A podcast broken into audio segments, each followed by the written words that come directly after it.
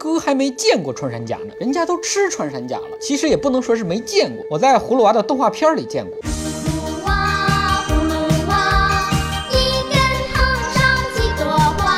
小时候看动画片，天真的以为穿山甲是为了救爷爷，被蛇精、蝎子精这些妖怪害死的。长大后才知道，穿山甲是被人类害死的，连穿山甲都敢吃。你有问过葫芦娃的意见吗？想当年，穿山甲可是对葫芦娃亲兄弟的爷爷有过救命之恩。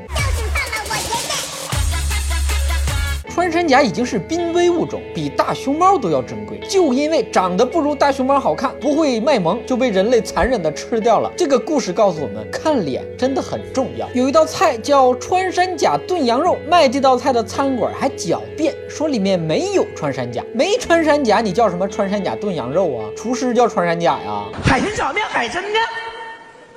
我叫海参，面是我炒的。房间有穿山甲壮阳的说法，因为穿山甲钻洞比较厉害，能钻洞就认为能壮阳，这联想也是服了。老鼠钻洞还厉害呢，你们这帮阳痿男怎么不去吃老鼠呢？嫌老鼠不够硬，没有穿山甲坚挺吗？那你们去吃冲击钻呢？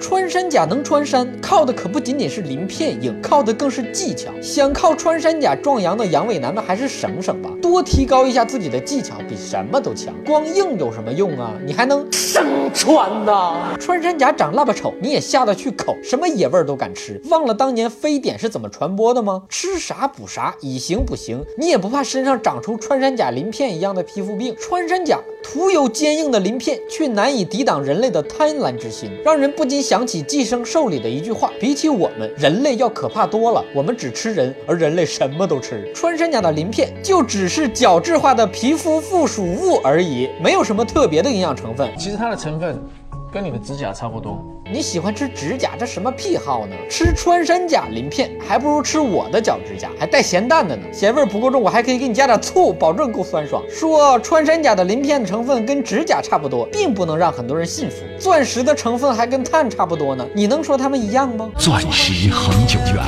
一颗永流传。最有效的遏制大家吃穿山甲的方式，就是在朋友圈造点谣言：吃穿山甲易得前列腺睾丸癌，吃穿山甲阳痿早泄不举，吃穿山甲不孕不育。往朋友圈一发，亲戚们看到了一转，看谁还敢吃。其实发朋友圈也没什么用，穿山甲那么贵，能吃得起的非富即贵。朋友圈岂能是跟你我这样的小屌丝一样的人？别说什么没有买卖就没有杀害。你见过哪个市场论斤卖穿山甲？今天的蛋就先扯到这儿，想夸想骂想打想赏的，可以到我的微信公众号留言，微信号是小东瞎扯淡的汉语拼音全拼。下期再见。